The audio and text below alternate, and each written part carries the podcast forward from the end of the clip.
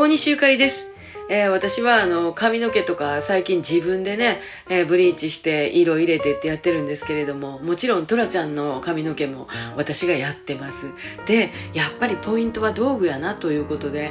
見つかったんですよアマゾンで。プロ用の毛染め用の櫛が見つかりましてもうねあれやっぱ無敵やな。あの塗るところと櫛の部分とそれから棒でね棒の部分ともうこう使い分けて染めていくんですけれども美容師さんの真似事するのすごい好きやから、えー、今日はトラちゃんの髪の毛を楽しく染めることができました、えー、自分の髪の毛ももう今度はもうすぐ現場なんで、えー、自分でやっていこうと思うんですけれども。なんか一つずつ自分でできるようになるとねなんとなく節約できてるような気にもなるしね。